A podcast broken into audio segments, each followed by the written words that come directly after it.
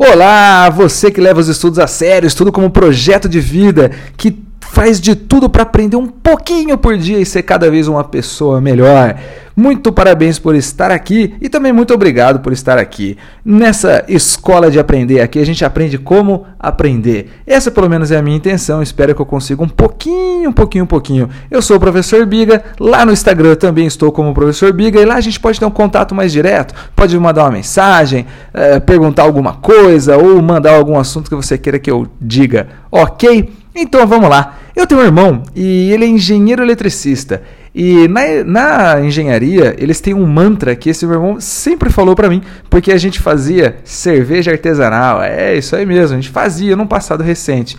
E esse mantra é o seguinte: o que não é medido não é melhorado. Vou repetir: o que não é medido não é melhorado. Talvez você até possa pensar o seguinte: bom, quando eu era mais novo, quando eu era criança, eu comecei a andar de bicicleta e eu andava muito mal, caía, ralava o joelho, mas aos poucos eu fui melhorando e eu não medi nada. Tá certo, legal, mas eu acho que você ter passado de uma pessoa que sabia andar mais ou menos de bicicleta para uma pessoa que passou a andar de bicicleta, concorda comigo que não é uma vantagem competitiva nenhuma? Todo mundo que sabe andar de bicicleta passou por isso, todo mundo faz isso igual. Então isso não é um fator competitivo.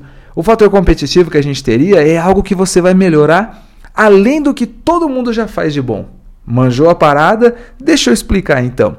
Quando a gente fazia cerveja, a gente tinha uma porção de fatores que poderiam ser modificados. Mas se a gente modificar todos de uma única vez e der certo, como que a gente vai encontrar o que foi o responsável por dar certo? Complicou, né? E se der errado, como é que eu vou achar o responsável por ter dado errado? Então era muito comum que a gente alterasse apenas uma das variáveis. Então vamos supor, a gente tinha lá três partes do processo mais três partes do ingrediente. Então são seis partes. A gente repetia cinco e alterava uma só. Isso era a nossa medida. Então a gente sabia que na receita 1 a gente tinha colocado 100 gramas de tal coisa. Na receita 2 a gente copiava todos aqueles processos e alterava ali 20, 30% daquilo que era os 100 gramas. E aí depois a gente via o resultado, se estava melhor ou se estava pior, a gente conseguia dizer, opa, é aqui que está a melhoria ou é aqui que está o defeito. É nisso que eu quis dizer que o que não é medido não é melhorado. Agora, como que eu vou trazer isso para a minha vida de estudante, essa minha vida bandida de estudante? Na minha vida de estudante, eu posso alterar algumas coisas e também não saber o que, que aconteceu. Então dá a louca aí, eu falo, nossa senhora, eu vi um vídeo no YouTube que fala os sete hábitos das pessoas imensamente, galaticamente eficazes. E eu vou adotar todos esses sete hábitos na minha vida. Ô, ô, ô, presta atenção, presta atenção.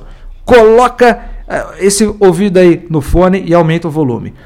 Geralmente, quando as pessoas falam os sete hábitos, elas fizeram uma pesquisa, vamos supor, com 500 pessoas. Muito provavelmente, nenhuma daquelas 500 pessoas tinha todos os sete hábitos. Muito provavelmente, cada pessoa tinha dois, três ou quatro daqueles hábitos. Só que a pessoa viu que os hábitos incomuns eram aquele um, aquele dois, aquele três, aquele quatro, cinco, seis e sete. Você entendeu? Então, deve, deve existir ali um jogo ali de 20, 25 hábitos mais ou menos. E os que sempre se repetem são aqueles sete. Talvez nem seja sete, talvez se é, oito deles se repitam. Mas acontece que o sete, o sete é um número que aparece é, na Bíblia, o sete é considerado um número sagrado, um número mágico. Então, às vezes, até tinha oito, o cara cortou um, botou sete só para vender. Então, vamos tomar cuidado com essa situação.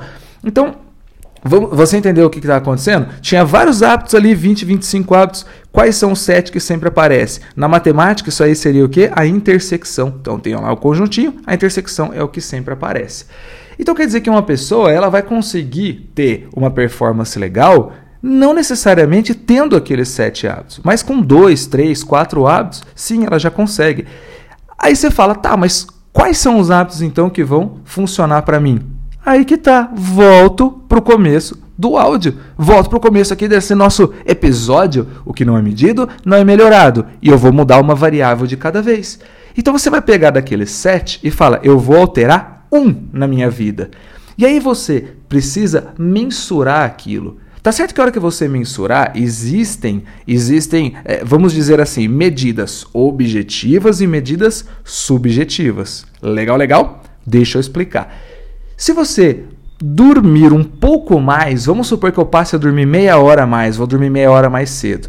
O que, que, seria uma, uma medida subjetiva? Eu falo assim: olha, eu acordei com mais disposição, eu consegui estudar um pouco mais, eu consegui render mais, prestar mais atenção na aula. Isso tudo é subjetivo, é difícil de você quantificar. Agora, o que, que poderia quantificar? Olha, eu dormia mais e por eu estar mais descansado, no outro dia eu consegui fazer seis exercícios além da média. Opa, já achou uma variável. Uma variável que você pode mudar aí é o sono.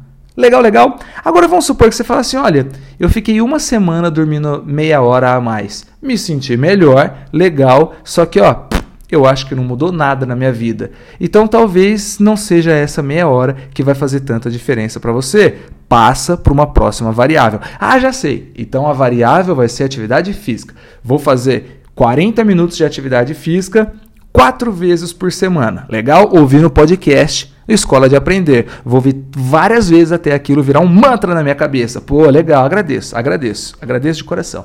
Então você vai mudar a atividade física e vai fazer as mesmas coisas. E aí, o que, que melhorou em mim? O que, que não melhorou? Para isso, você precisa ter muito bem definido quais são as atividades que você faz no dia e conseguir olhar naquelas atividades se tiveram melhoria ou não. Mas vai mudando uma por uma e vai fazendo essas medidas. Não precisa ser todas medidas objetivas, pode ser subjetiva também. Entendeu a mensagem? Legal, espero que tenha entendido, espero que eu tenha sido claro. O que não é medido não é melhorado. Legal? Não vai entrar nessas neuroses de querer medir absurdamente tudo, cada segundo, meticulosamente. Aqui você vai ter que ver o seguinte: talvez se você for medir meticulosamente, você gere mais trabalho do que solução. Então faça uma medida que gere soluções. Lembre-se, não passa no vestibular, não passa num concurso e não domina alguma matéria quem estuda por mais tempo.